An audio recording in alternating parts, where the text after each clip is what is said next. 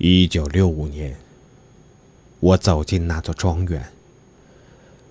如果说没有那副速写，我就是一名普通女生，就不会让男老师无意间拨动我情窦初开的心弦。命中注定，我将为自己的心动痛苦一生，快乐一生，追求一生，也失败一生。在此。宋美影日记。宋美影到。美影，梅影。好。月笼明，窗外梅花，瘦影横。音乐老师兼校文工团长洪流和我，几乎同时念出这句词儿。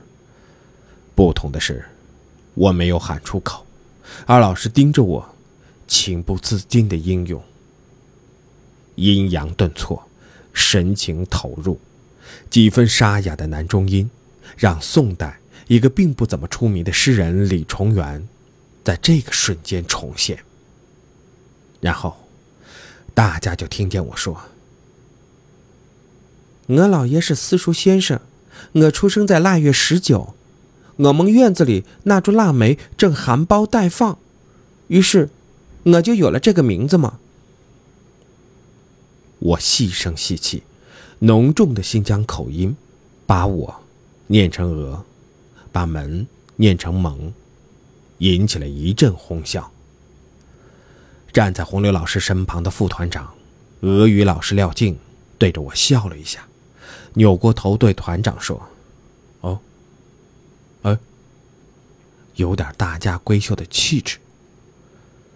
转身出门时，两条长到腿窝的辫子随着脚步荡悠，使人感觉到辫子超过了他的身高。我听说南方人个子小，而从未见过像她这样的袖珍型。我想林黛玉初进大观园时，大概就是如此小巧玲珑，惹人疼爱吧。我当然算不上大家闺秀，甚至连小家碧玉也够不上。父亲是敖相公出身，祖上三代种地，如今莫名其妙的成了历史反革命。母亲略通文墨，是老爷的潜移默化。如果说遗传基因厚爱我，应该感谢母系一族赐给我的一切。我喜欢廖静老师，他住三进院东厢房。与我们女生宿舍隔一个月洞门据说是二姨太卧房。红玲老师则住三进院与二进院之间的廊房，与廖静老师斜隔着院中天井，又小又矮，明显是下人们的居室。每天上课，廖静老师会从我们宿舍门口经过，遇到我时，往往停下脚步，拽出我卷在脖子里的衣领。称赞我，白底细蓝格子布衬衫跟洋布没有区别。课堂上，他频频让我起立回答问题。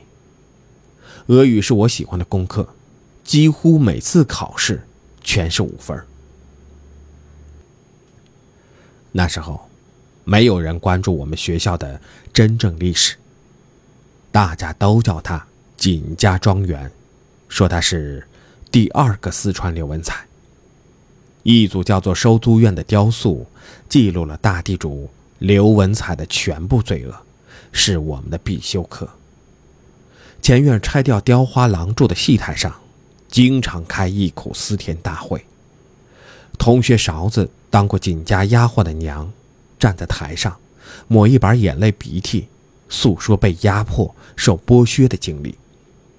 第一次诉苦时。他忘了词儿。金家是善人，我们丫鬟一年四季也吃的是麦面馍馍、油泼辣子，过年还添新褂子，绸的、缎的都有。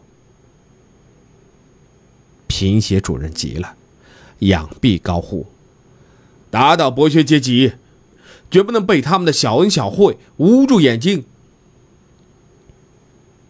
医院人的胳膊就如同校园后面的杨树林儿，竖得齐刷刷。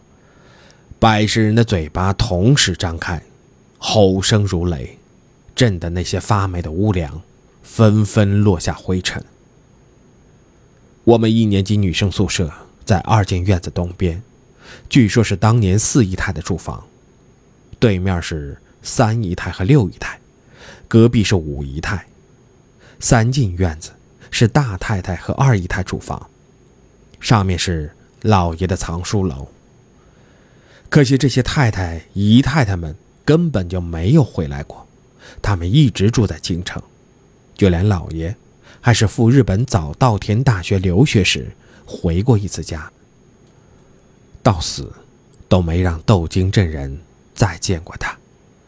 人们见到的。只是从京城源源不断烧回的银子，以及后来矗立在窦京镇这座三进院落一座楼的庄园。我向刘姥姥出进大观园，惊叹着这个罪恶的园子，悄悄对自己说：“他现在不是罪恶的见证，是我喜欢的学校。”星期天，独自走在廊子的青砖地上。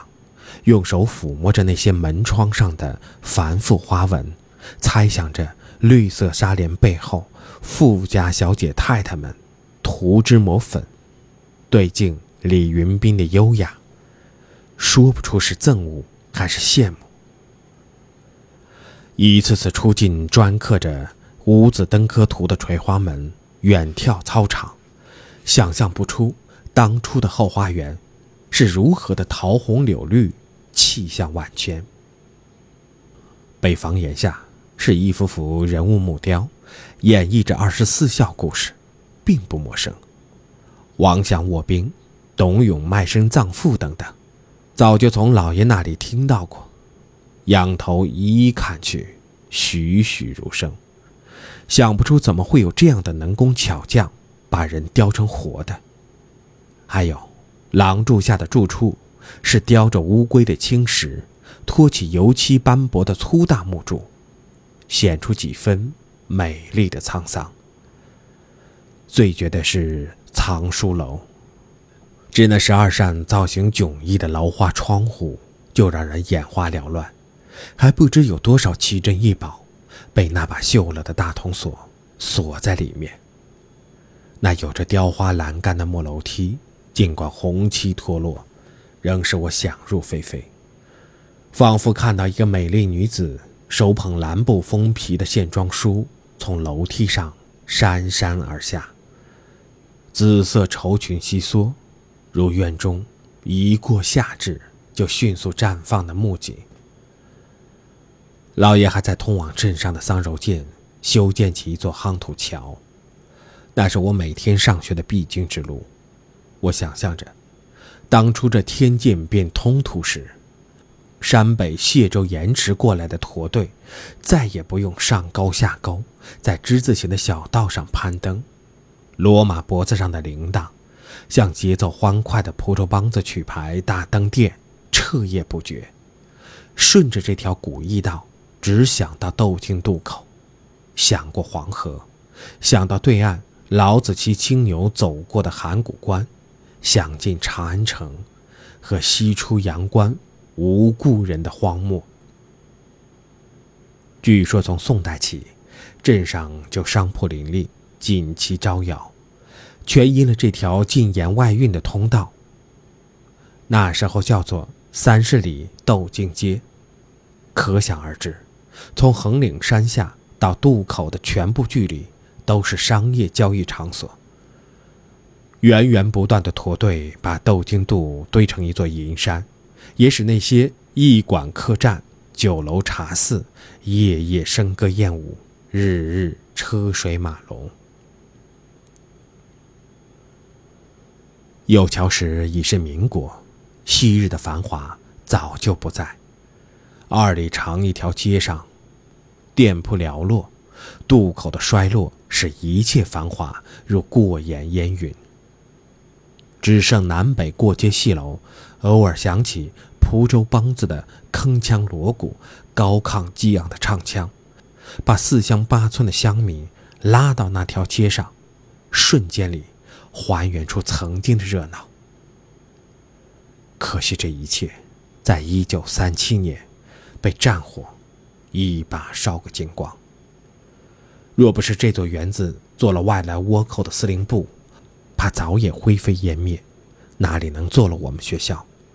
又哪里能在几十年后的一天挂上辛亥革命文人故居的铜牌，并让人们频频欣赏照片中那位气质不凡的九旬老太？照片是锦家大儿媳，父亲是对河潼关城里有名的中医世家，他是锦家家族唯一共享改革开放成果的后人。恬淡安静的面容，一丝不乱的发揪，以及一双深潭似的眼睛背后，隐藏着的神秘，多少年，仍藏在我心里。